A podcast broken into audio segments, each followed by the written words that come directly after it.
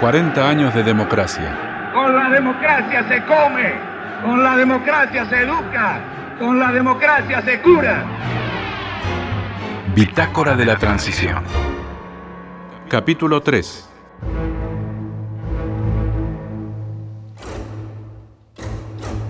El 14 de junio de 1982 finalizó la Guerra de Malvinas. Era el fin de un comienzo. La derrota nos dolía. Las noticias del continente nos entristecían. El recuerdo de nuestros muertos y familiares nos alentaba a no olvidar lo vivido. El general Martín Balsa, ex jefe del ejército argentino, veterano de la Guerra de Malvinas y ex embajador en Colombia y Costa Rica, reflexiona a 41 años del conflicto con Gran Bretaña. La recuperación no, era difícil. La recuperación eh, fue una causa justa, vivada por todos los argentinos, pero que estaba en manos bastardas, porque el objetivo era de haberse consolidado esa recuperación, ese sentimiento argentino, esa causa nacional como es Malvinas, como era, es y será Malvinas, el objetivo era prolongar la dictadura.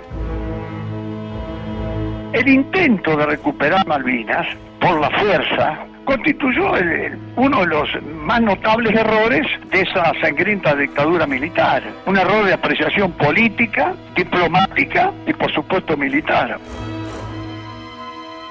Durante la guerra, las finanzas del país bordeaban el abismo. El entonces ministro de Economía de Galtieri, Roberto Aleman, aparecía en programas periodísticos amigos, donde nos mentía sin piedad. La mayoría o casi todos los que afirman que esto es una economía de guerra no tienen la más mínima idea de lo que están diciendo. Una economía de guerra supone un estado de guerra formalmente declarado. No hay nada de eso. El mismo canciller lo ha dicho aquí. Estamos negociando y las perspectivas son de paz, no de guerra. E incluso la reocupación de nuestras islas se ha hecho sin tirar un tiro por parte nuestra. Hemos ofrendado a nuestros soldados y no los de ellos. Esto no es guerra. De ninguna manera es guerra.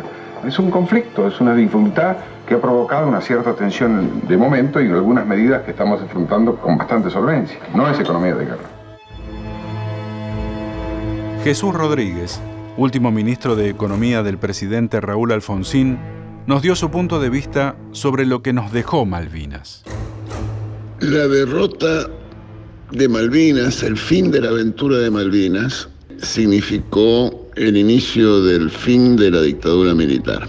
Quedó claro ese régimen solo conducía al fracaso y a la frustración.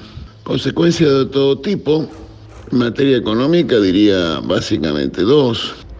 La Argentina estaba en default, a pesar de ser un gobierno donde había personas muy representativas del pensamiento más conservador que puede imaginarse en materia de política económica.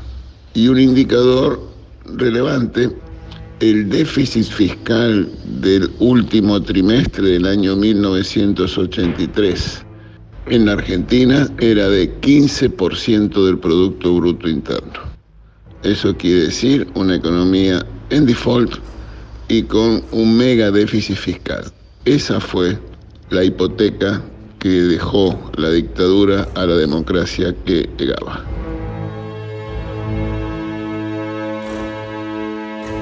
El actual diputado nacional, Leopoldo Moró, reflexiona hoy sobre lo que significó para la caída en picada de la dictadura, no solo la derrota de Malvinas, sino también la histórica marcha del 30 de marzo de 1982, tres días antes del inesperado desembarco en Puerto Argentino. Fue una marcha extraordinariamente numerosa, fuertemente reprimida, pero que ya marcó un punto muy alto en la resistencia antidictatorial de la sociedad argentina. Por eso cuando se dice que en realidad la dictadura cayó por el fracaso en la guerra de Malvinas, yo quiero rememorar esa fecha porque esta marcha de los trabajadores, que se terminó transformando en una marcha de todos los sectores sociales de la Argentina, precedió la decisión del gobierno de Galtieri de este, invadir el territorio malvinense, fue unos días antes. Así que no es que el episodio de Malvinas fue el desencadenante de la caída de la dictadura. sí tuvo mucho que ver, por supuesto, porque demostró una desesperación sin límites del gobierno militar y por supuesto provocó también una enorme frustración en la sociedad argentina. Quedaban atrás historias de vida marcadas por el dolor. El frío y el hambre fueron los grandes enemigos.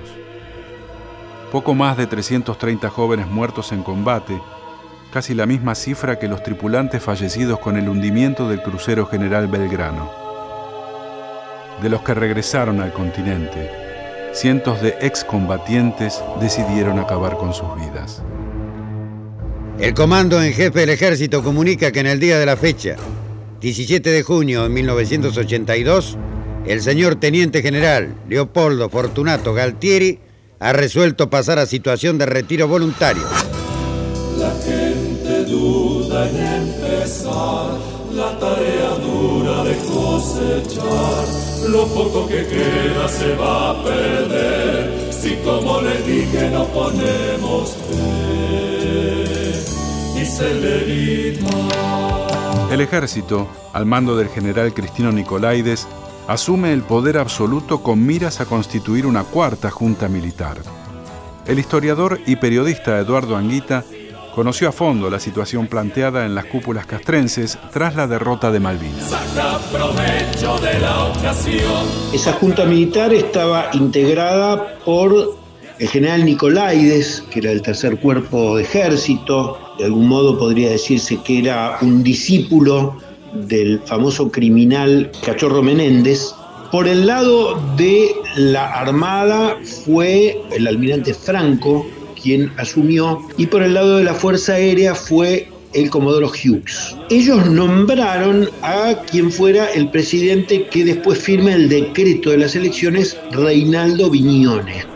Juráis por Dios nuestro Señor y estos santos evangelios desempeñar con lealtad y patriotismo el cargo de presidente de la Nación Argentina y observar y hacer observar fielmente los objetivos básicos fijados, el estatuto para el proceso de reorganización nacional y la constitución de la Nación Argentina? Sí, juro. Si así no lo hiciereis, Dios y la patria os lo demandan.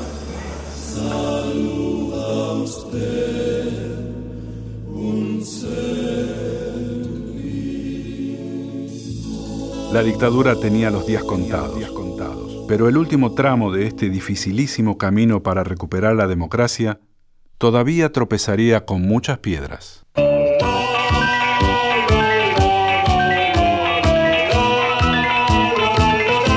Puede pasar lo peor. Este banco es una cáscara vacía. ¿Y los contactos que tenía Arteche? Se cortaron. Arteche la peleó hasta las últimas. ¿Qué, qué peleó que se estuvo conmigo en Mendoza hasta esta mañana? Desde el viernes que no hay nada que hacer, Bonifati. Pero no puede ser, licenciado. Estamos abriendo una sucursal en Nueva York. Que era, era todo grupo. Arteche se estaba rajando. ¡Arteche y la puta madre que te parió! Tras el fracaso de Malvinas, las cartas estaban echadas. Un mes después de la finalización del conflicto bélico, las madres y abuelas de Plaza de Mayo siguieron con la ronda del jueves frente a la Casa Rosada.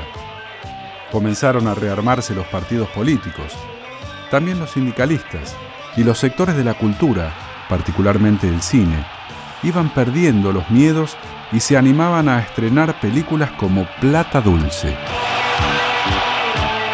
Sobre una idea de Héctor Olivera y dirigida por Fernando Ayala, Plata Dulce retomaba la capacidad de autocrítica que supieron observar las más recordadas películas testimoniales de otras épocas. Ayala retrató sin metáforas la bonanza económica ficticia que vivimos en los años 70 y que pasó a la historia como el milagro argentino, en el que lo único que importaba era la especulación y la plata dulce.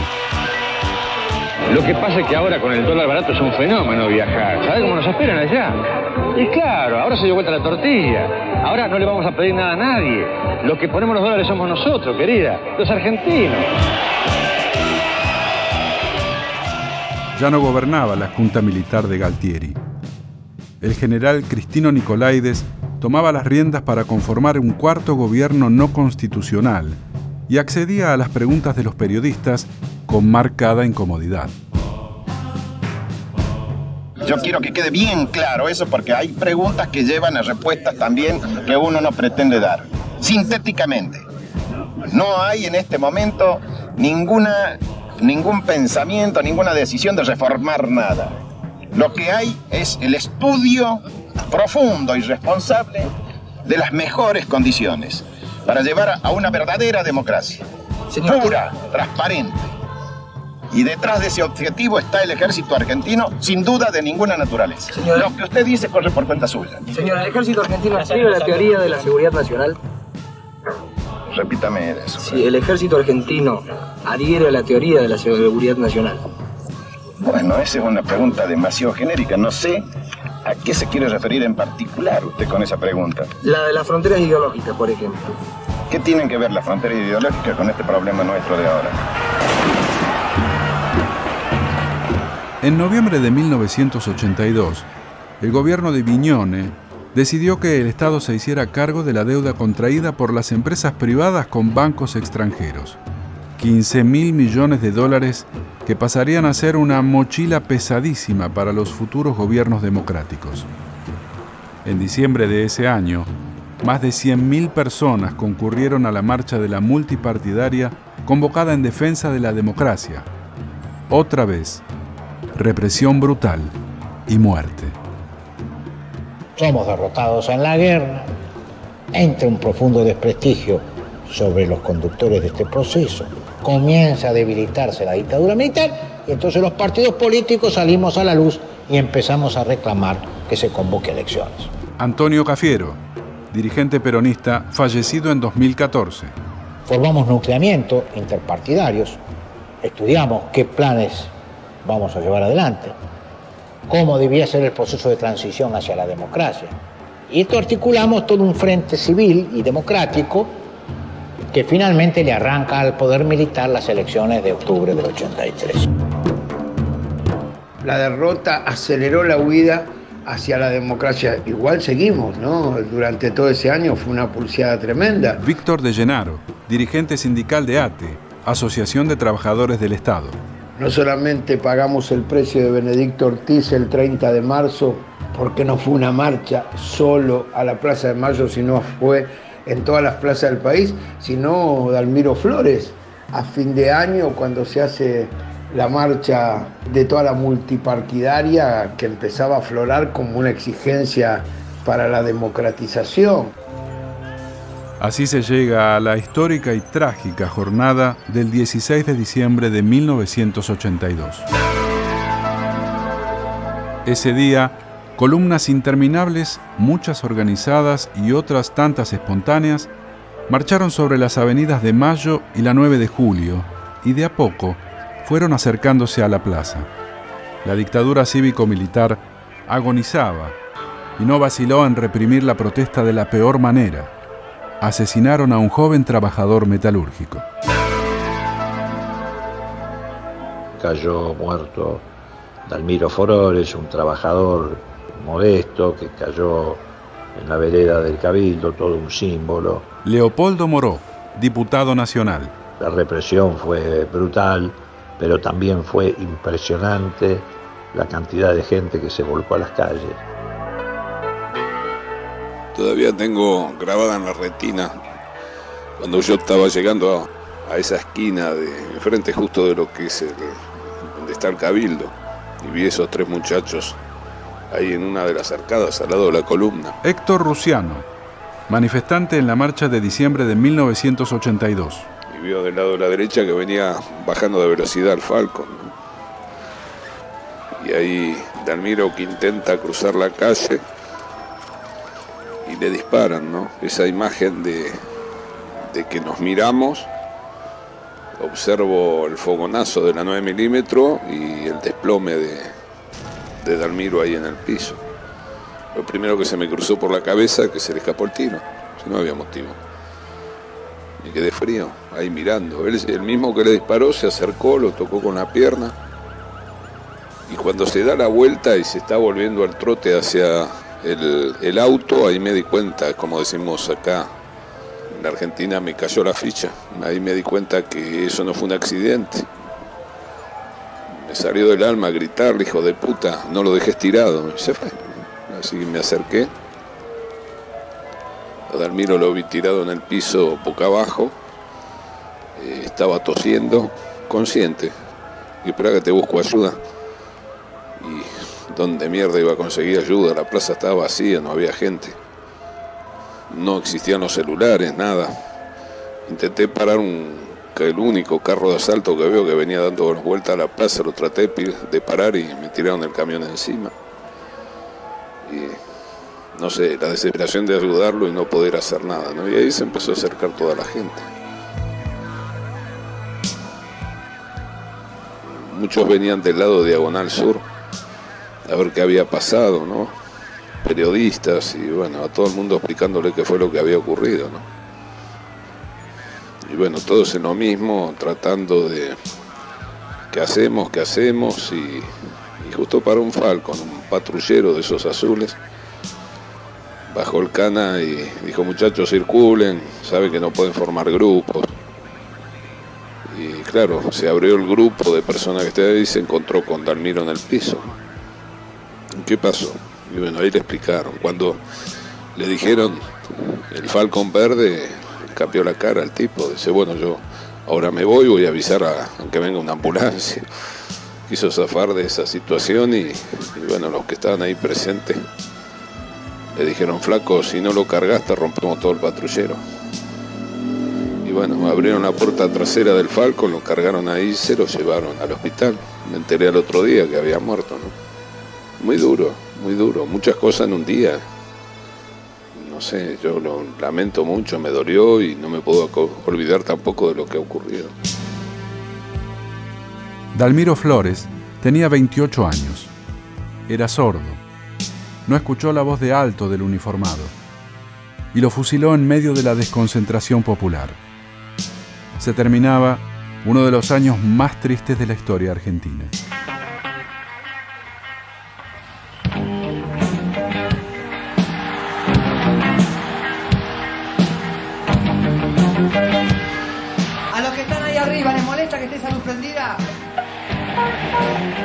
Molesta. Bueno, el que tenga que apagar la perilla, escuche la voz de la Juventud Argentina Unida en un solo grito. ¡Apaguen la luz!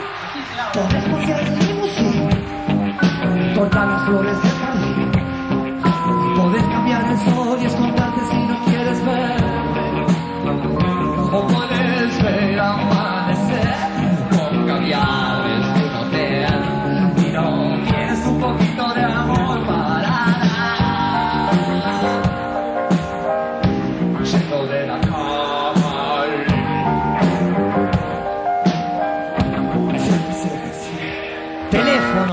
Diez días después de la marcha a Plaza de Mayo, el 26 de diciembre de 1982, en el estadio del Club Ferrocarril Oeste, en el barrio de Caballito, reaparecía el músico Charlie García, ahora como solista.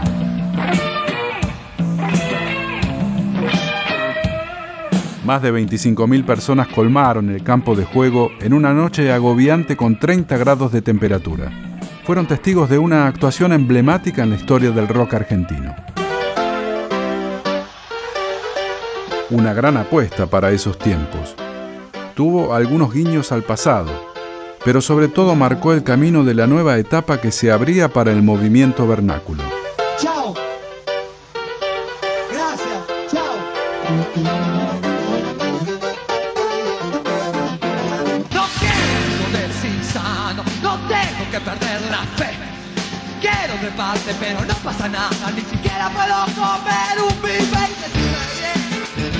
Un espectáculo integral, a la altura de un show internacional, bajo la dirección de la artista plástica Renata Yuya. Los viejos siguen en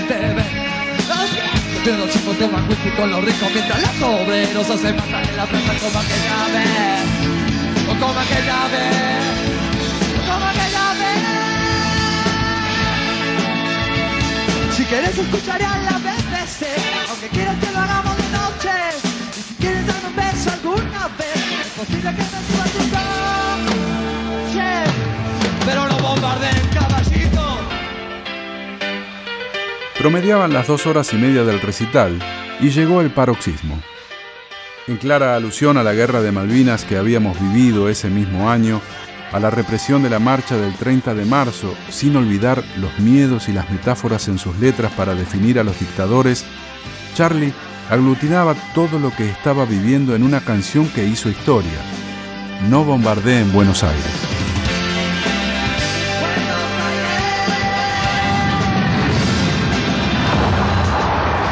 Una lluvia de pirotecnia derribó la gran ciudad armada como escenografía. Renata Schuschein declaró por entonces que el disparador de eso fue Charlie al decir que quería que algo se destruya en el escenario.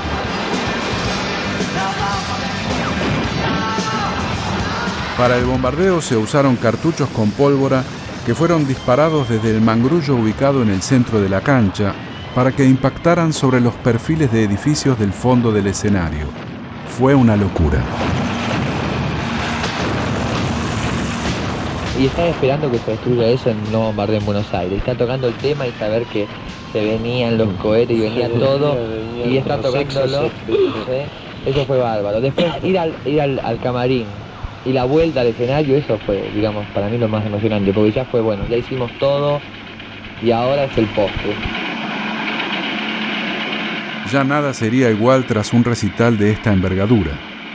Todo terminó bien y fue una puerta enorme que se abrió para futuras aventuras artísticas similares o superadoras y que también permitió respirar aires nuevos, aires que nos acercaban un poco más a la libertad y nos alejaban de los miedos. Chao, esto es el final. Vayan tranquilos. Gracias, loco. Gracias. ¡Woo! Fue lo más, fue lo más. Andrés Calamaro, teclados. Willy Turri, batería. Cachorro López, bajo. Gustavo Basterrica, guitarra. Daniel Greenman, productor. Mercedes Sosa, Nito Mestre. Ustedes. Chao. Feliz año nuevo, loco. Gracias. Gracias. El show terminó en paz con la canción Inconsciente Colectivo, elegida por Charlie con un fundamento irrefutable. Paz para todos, loco. Que tengan paz. Nace una flor, todos los días sale el sol. De vez en cuando escuchas aquella voz. Como de pan, gustosa de cantar. En los aleros de la mente con las chichadas. Fue el final, un final tranquilo. Quisimos terminar el show de una forma, digamos así, tranquila, donde eh, la gente se fuera relajada a su casa, se fuera pensando en todo lo que vio. Y también ese, ese tema resume un poco lo que pensamos nosotros acerca de muchas cosas, o sea, de que la libertad eh, interior, la libertad que uno tiene desde la cuna, a veces se ve trabada por un montón de cosas, pero que es importante alimentar, alimentar esa, esa libertad, esa creatividad y no dejar, digamos, que a veces el medio no le diga a uno basta, sino seguimos. Y creo que este show fue una reformación de eso, seguimos y podemos hacer show buenos y podemos darle música y espectáculo a la gente y cosas en las que creer. Buenas noches. Duerman tranquilos. Gracias.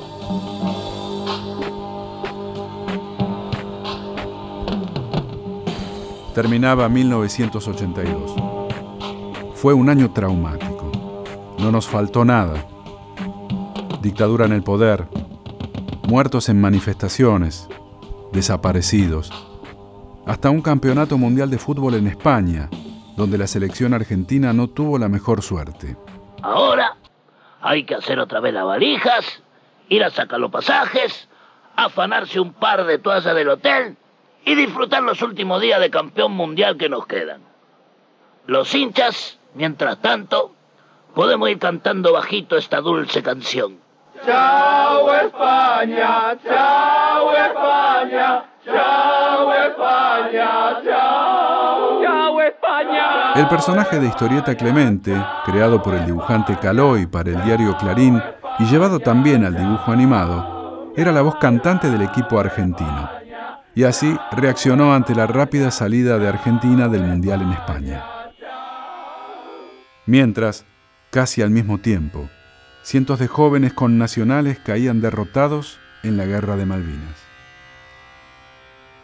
Ese año y medio que significó la derrota de Malvinas hacia adelante fue de una epopeya de recuperarnos, de abrazarnos, de empezar a soñar que se podía eh, recuperar las instituciones. Víctor de Llenaro, actual presidente del Congreso del Partido Unión Popular. Claro, a partir de recuperar las instituciones constitucionales podía pensarse otras cosas. En nuestro caso podíamos pensar en recuperar ATE, podíamos pensar en, que haya libertad y democracia sindical, podíamos pensar en volver al trabajo, podíamos pensar en hacer una vida digna, que eso era el sueño que nos avisoraba el derrotar la dictadura. La reflexión del dirigente sindical Víctor de Llenaro, a 40 años de la recuperación democrática, es la de un hombre que mantuvo sus convicciones aún sabiendo que se exponía a lo peor.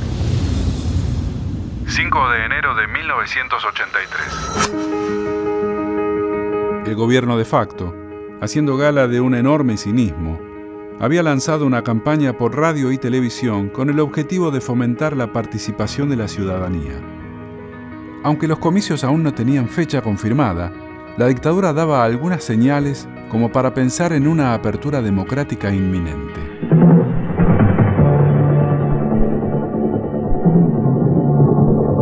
Terrorismo busca debilitar la democracia. Defiéndala.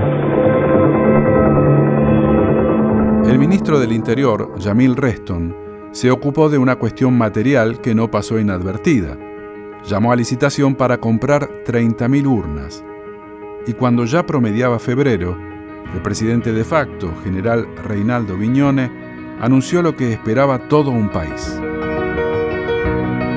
El domingo 30 de octubre del corriente año 1983, la ciudadanía del país decidirá con su voto quiénes serán las autoridades que rijan en el futuro su destino.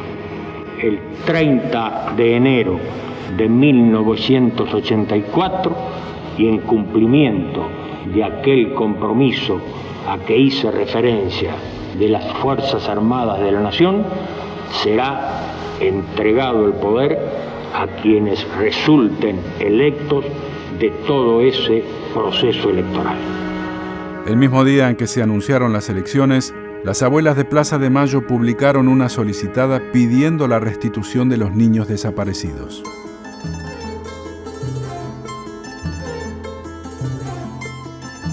Se terminaba febrero del 83 y tras el anuncio de volver a las urnas, el gobierno dictatorial dio un giro en la política exterior. Viñone viajó a la India para participar de la séptima cumbre del movimiento de países no alineados, que en medio de la Guerra Fría promovía la estrategia del neutralismo activo y la supuesta equidistancia frente a la bipolaridad. Fidel Castro fue el primer orador.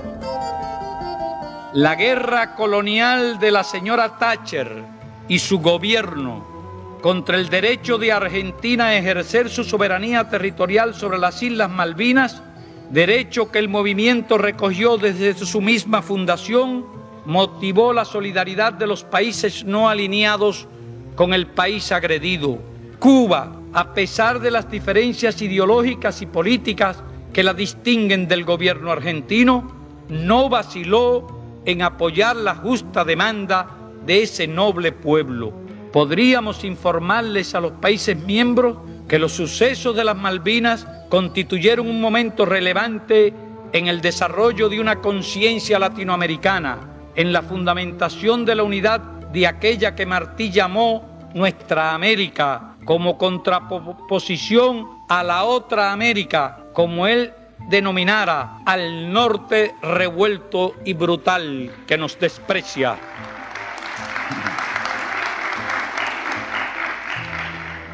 La guerra colonial del Atlántico Sur ha constituido una lección imborrable para todos los latinoamericanos. Hizo evidente como nunca antes la verdadera cara del imperialismo de los Estados Unidos, su desprecio por los intereses de la América Latina y el contenido neocolonial que le atribuye al tratado hipócritamente llamado de asistencia recíproca en que se sustenta la supuesta seguridad del hemisferio. Ese tratado obligaba a los Estados Unidos a asociarse a los países de la América Latina en defensa de los derechos soberanos de la Argentina. Desconociéndolo, Washington se unió a los agresores europeos de Latinoamérica como respuesta a esa identificación de los colonizadores, el episodio de las Malvinas sirvió para unir entre sí a los pueblos latinoamericanos. El general Viñone, presente en el recinto, aplaudió calurosamente el mensaje de Castro. Fue el primer presidente argentino en participar en una reunión de los no alineados desde que se fundó en Belgrado en 1961, impulsado por figuras como el mariscal Tito, el ex primer ministro de la India, Jawaharlal Nehru, y Gamal Abdel Nasser, expresidente de Egipto. Reitero que la República Argentina se identifica plenamente con los ideales del movimiento de países no alineados, cuyo destino comparte y cuya presencia creciente en la política mundial constituye una de las mejores garantías para que se cumplan sus objetivos de paz, justicia y desarrollo.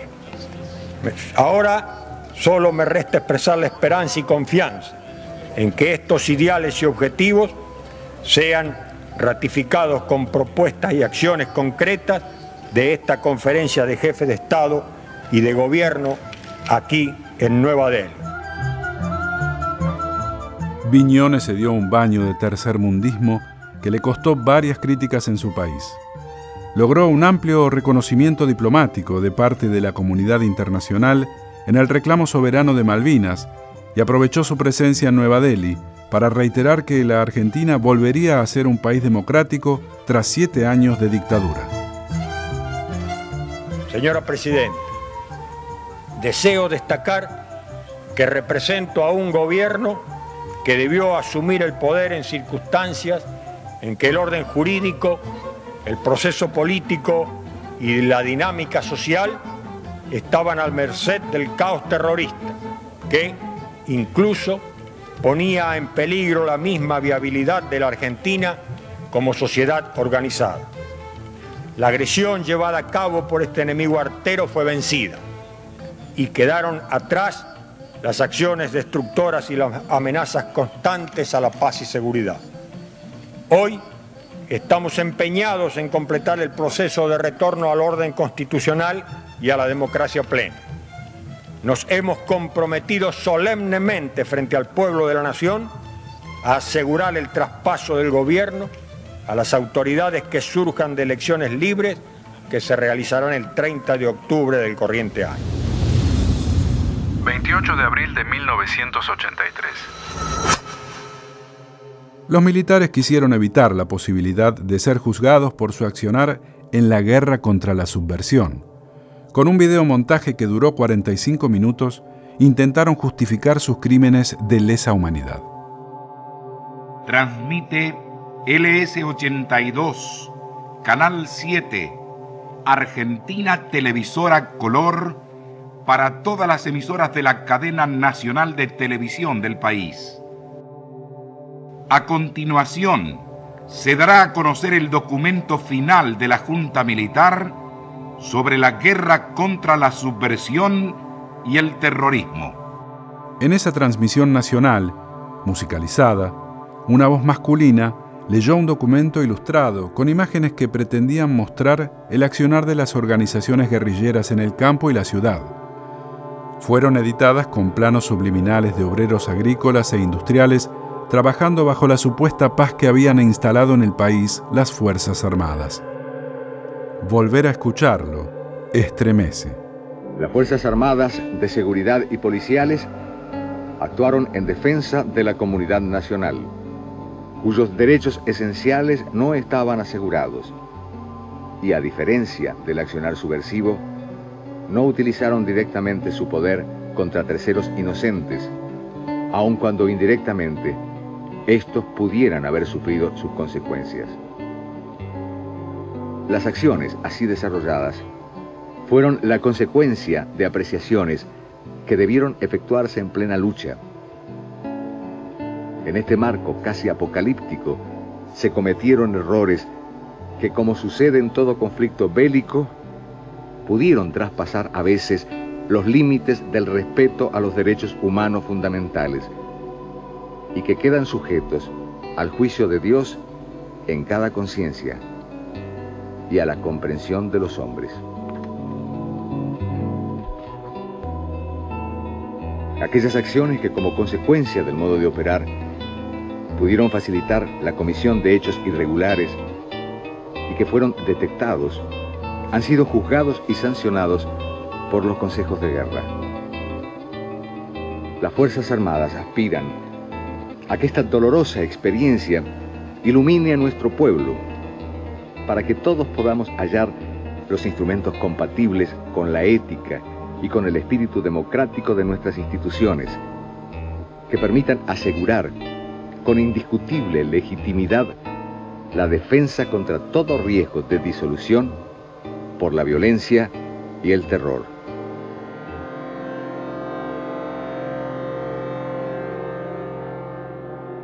La nómina de desaparecidos puede ser artificialmente aumentada si se computan los casos no atribuibles al fenómeno terrorista que se registran habitualmente en todos los grandes centros urbanos.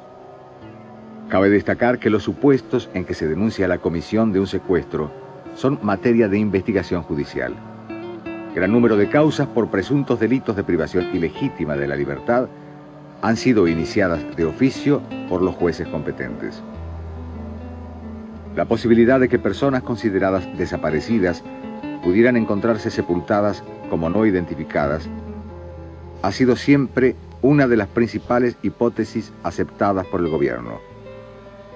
Coincidió con ese criterio el informe elaborado por la Comisión Interamericana de Derechos Humanos que visitó el país en 1979, al expresar que en distintos cementerios se podía verificar la inhumación de personas no identificadas que habían fallecido en forma violenta, en su mayoría en enfrentamientos con fuerzas legales.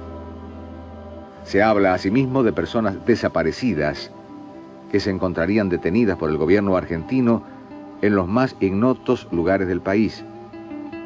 Todo esto no es sino una falsedad utilizada con fines políticos. Ni hay en los establecimientos carcelarios personas detenidas clandestinamente. En consecuencia, debe quedar definitivamente claro que quienes figuran en nóminas de desaparecidos y que no se encuentran exiliados o en clandestinidad, a los efectos jurídicos y administrativos, se considerarán muertos, aun cuando no pueda precisarse hasta el momento la causa y oportunidad del eventual deceso ni la ubicación de sus sepulturas. Sin anestesia, el mensaje de los militares ingresaba a todos los televisores y radios de los hogares argentinos a las 10 de la noche. La fecha elegida fue resultado de una absurda casualidad o un ingrediente que se sumaba a su perversión. Ese mismo día se cumplía el sexto aniversario de que las madres de Plaza de Mayo habían empezado con sus rondas para reclamar la aparición con vida de sus hijos secuestrados por los grupos de tareas. Sobre el final, hablaban de reconciliación. La reconciliación es el comienzo difícil de una era de madurez y de responsabilidad asumidas con realismo por todos.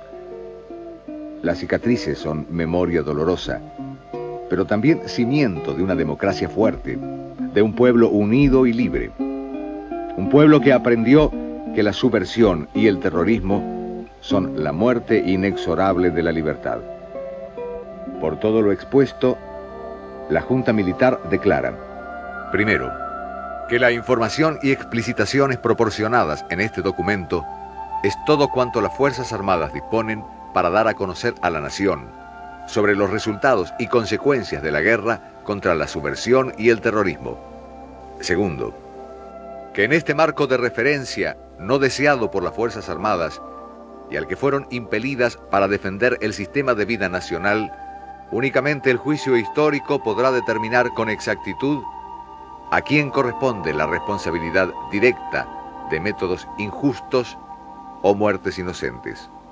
Tercero, que el accionar de los integrantes de las Fuerzas Armadas en las operaciones realizadas con la guerra librada constituyeron actos de servicio.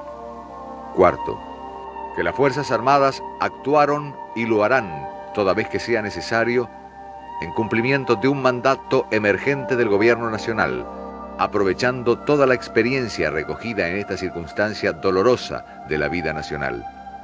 Quinto, que las Fuerzas Armadas someten ante el pueblo y el juicio de la historia estas decisiones, que traducen una actitud que tuvo por meta defender el bien común, identificado en esa instancia con la supervivencia de la comunidad y cuyo contenido asumen con el dolor auténtico de cristianos que reconocen los errores que pudieron haberse cometido en cumplimiento de la misión asignada. Los partidos políticos ya habían reabierto sus sedes. Se iban rearmando contra reloj. Raúl Ricardo Alfonsín, el candidato de la Unión Cívica Radical, pocas horas antes del documento de las Fuerzas Armadas, denunció lo que llamó el pacto sindical militar. La connivencia entre el sindicalismo y los gobiernos autoritarios venía desde el derrocamiento de Arturo Ilia. No nos olvidemos que todos los sindicalistas en ese momento se pusieron saco y corbata para ir a la jura de Onganía cuando derrocaron a Arturo Ilia. Federico Storani, ex ministro del Interior y Justicia de la Nación. Ya en ese momento había un proyecto de carácter corporativo que en su momento encarnaba Bandor que se le había abierto al propio Perón y también otros, como Alonso y tantos otros. Eso se continuó arrastrándose, por eso que se llamaban los colaboracionistas, que en su momento se opuso la CGT de los argentinos, que fue encabezada por Raimundo Ongaro, y la intersindical que estaba encabezada por Agustín Tosco. Eso coordinaba con un sindicalismo mucho más combativo, independiente, democrático, que intentaba no ser colaboracionista de los gobiernos militares corporativos que tenían un pacto con el sector sindical. Eso fue la línea que retomó Raúl Alfonsín para señalar que existía un pacto militar sindical de impunidad, lo cual le fue muy evidente con el famoso juicio a las juntas militares, porque los, los, sindicalistas que fueron convocados tenían una amnesia, ninguno se acordaba de lo que había pasado otros se rajaron del país y, se fueron a un exilio dorado, pero en particular en, el juicio tuvieron una amnesia vergonzosa, como Triaca y tantos otros, porque formaron parte de un pacto militar sindical de impunidad para las cosas que se estaban haciendo. Tembló el escenario político. Alfonsín lanzó la estocada a menos de dos meses que el dictador investido por la Junta Militar como presidente el general Reinaldo Viñone, había anunciado que las elecciones serían el domingo 30 de octubre. Por lo que a mí me ha llegado, dijo Alfonsín por entonces, son acuerdos que se producirían entre el general Cristino Nicolaides, el general Jorge Suárez Nelson y el general Juan Carlos Trimarco, con algunos hombres del sindicalismo. El historiador Felipe Piña, en su programa por Radio Nacional, Habló de este tema con el periodista Ricardo Carpena, especialista en la historia sindical argentina. ¿Qué se supo del pacto sindical militar? Nosotros contamos porque hay, hay muchas, muchas pruebas de que era así, ¿no? que ¿Existió? Existió, sí, sí, sí, sí, realmente existió. Había contactos eh, frecuentes entre la Secretaría de, Información Naval también y dirigentes eh, sindicales. Eso era, eso, eso era común y era... Lorenzo entre ellos. Lorenzo entre ellos La impresión que, que nos quedó es que fue más una picardía de Alfonsín que una comprobación, una revelación de algo eh, estructurado como pacto. Fue una denuncia política que aprovechó datos de la realidad, que eran los contactos ciertos que existían entre dirigentes del peronismo y también dirigentes sindicales del peronismo y jefes militares, algunos de inteligencia y otros no tanto. También había contactos con Nicolaides, había, había como, insisto, también era parte de un poco de la, de la lógica política de ese momento, ¿no? No tanto, aunque también había contactos de los radicales con los, con los militares. sí, por ¿no? supuesto. La siglia tenía su contacto también, ¿no? Había, era, era bastante común. Pero lo que hizo eh, Alfonsín más que nada fue, insisto, fue dar a luz en términos políticos algo sobre lo que él tenía sospechas basado realmente en datos concretos, ¿no? Eh, los datos de reuniones y de contactos eran ciertos. Ahora, lo que nadie puede saber si esto tenía que ver con un pacto, ¿no? Claro. Esto ni siquiera Alfonsín lo, lo supo ni lo pudo confirmar, ¿no? Y sobre todo con un pacto que tenía un objetivo golpista, ¿no? Exactamente. Que era un poco el exactamente. planteo que había hecho Alfonsín. ¿no? Los efectos de la denuncia de Alfonsín fueron letales en el camino a las elecciones de 1983. Junio de 1983.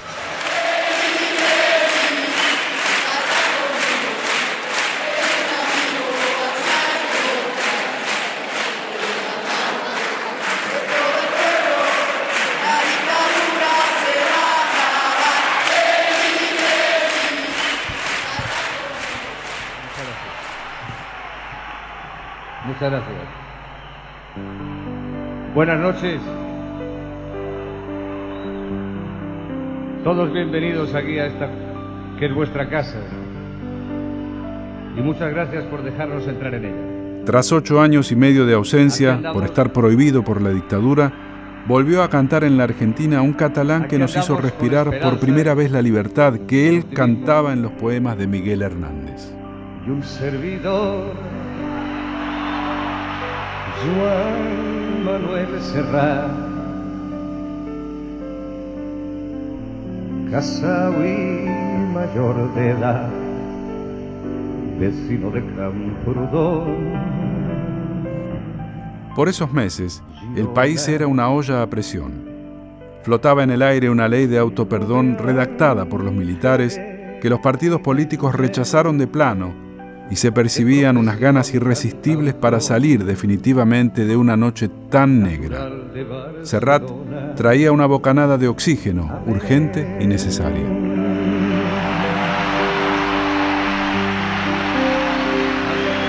Juan Manuel, eh, quería que me contaras eh, por qué piensas que hay esa politización alrededor de tus recitales aquí en, en Argentina. Bueno, se está viviendo un momento político muy, muy fuerte. Después de muchos años de dictadura parece que el camino a las libertades se está abriendo, se está insinuando, se están proyectando elecciones para el 30 de octubre. Evidentemente hay una, una efervescencia en este sentido muy fuerte.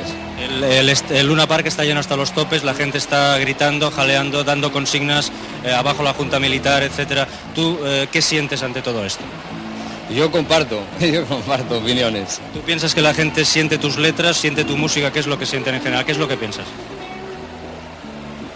Yo creo que la gente escucha las letras, eh, participa de, de las melodías, ah, quiere las canciones, pero también la gente, lo que la reacción de la gente no, no- no se limita solamente a la expresión artística, sino que hay una atención especial al comportamiento del individuo. ¿no? Esto pienso que La gente espera algo de ti aquí en Argentina. ¿Qué es lo que esperan de ti toda esta gente que está aquí fuera? La gente espera que lo haga lo mejor posible. La gente lo que está es, da- es ac- acariciándome mucho, dándome mucha ternura y por encima de cualquier cosa haciéndome sentir como uno de ellos, sentándome en su mesa, invitándome a su casa. Y esto es lo más importante que le puede pasar a un hombre. Independientemente del éxito, pienso que lo que más, lo, lo que más me pueden envidiar en estos momentos, sin duda alguna, es, es el afecto. El afecto es, eh, no, no- no es tan, no es tan corriente como el éxito a veces. ¿Qué diferencia encuentras de aquí en cuanto actúas en España? Yo no quiero encontrar diferencias. Lo que ocurre es que cada lugar es cada lugar, en cada lugar ocurren cosas determinadas, concretas. El, el ayer, el hoy y el mañana pesan mucho. Bueno, están sonando ya algunos acordes, me parece que tenemos que dejar. Empezamos ya a seguir. Vale, mucha suerte. Un abrazo.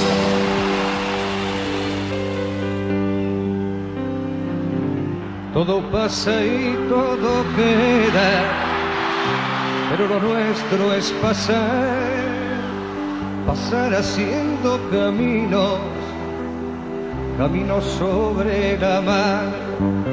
Nunca perseguí la gloria, ni dejar en la memoria de los hombres mi canción. Agonizaba la dictadura. Apenas había pasado un año de la derrota de Malvinas y las campañas electorales corrían detrás de una misma esperanza. Los años de terror, torturas y desapariciones de personas comenzaban a ponerse en palabras. Íbamos atravesando el camino del oprobio hacia la dignidad. Probablemente en su pueblo se le recordará como cachorros de buenas personas. ¿Tú qué crees que tiene de político Serrat? Está politizado de acuerdo a lo que tenemos que estar toda la juventud politizada actualmente. Porque decía las cosas que dice, no solo cómo canta, sino lo que canta, sobre todo lo que canta y cómo lo canta también. Pero vosotros sois muy jóvenes ¿no? y no, sabe- no sabéis que estuvo aquí prohibido una temporada, un Sí, tiempo. sabemos, sabemos, sí. ¿Cómo no vamos a ver?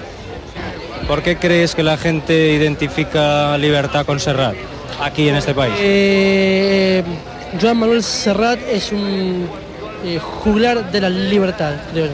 ¿Por qué piensas que estuvo Serrat aquí tanto tiempo sin venir? Por lo que conocemos todos, o sea, este, en vez de, por ejemplo, últimamente libertad de prensa, hemos tenido libertad prensada en este país. Y bueno, hemos emparejado para abajo. Es que es un momento bastante especial, se está dando un poco la apertura política y están permitiendo ciertas cosas que antes no habían, no entiendo por qué habían prohibido, pero que las habían prohibido. ¿A ustedes por, por qué les gusta Serrat? Estoy enamorado, no me gusta.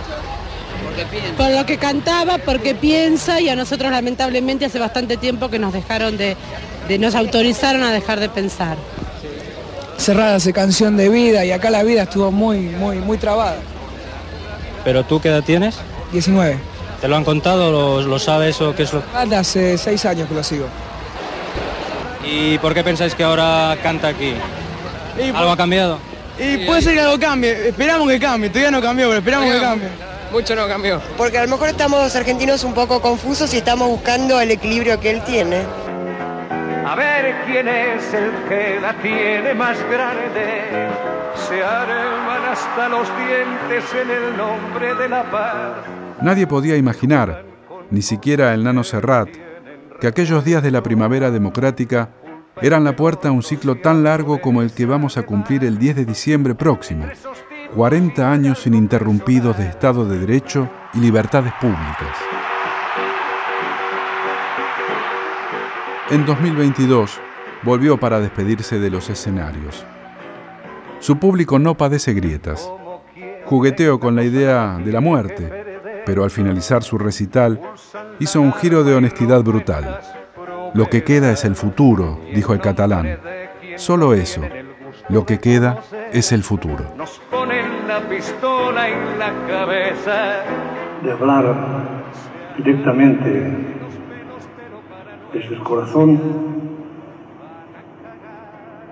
y recordar a todos los que se quedaron en el camino todos estos años. Mandarles todo, todo mi amor desde esta tierra que es la nuestra. Ya siempre fue la nuestra desde que, desde que ellos me enseñaron a conocerla, me enseñaron a sentirla, me enseñaron a discutirla, me enseñaron a revelarla. Y quiero especialmente darles las gracias a todos los que me han permitido llegar hasta aquí, hasta esta noche y hacerlo a pesar de que me vean así un poco, un poco entristecido, no creo. Estoy feliz. Estoy feliz porque la vida tiene un recorrido y yo he podido tener este recorrido compartido con ustedes, con otros antes, con alegría. A veces con tristeza, pero las que acompañan siempre, las que acompañan a la defensa de esta alegría, al derecho a ser libres y alegres. Muchas gracias, no pienso hablar más. Un hermoso futuro de amor y paz.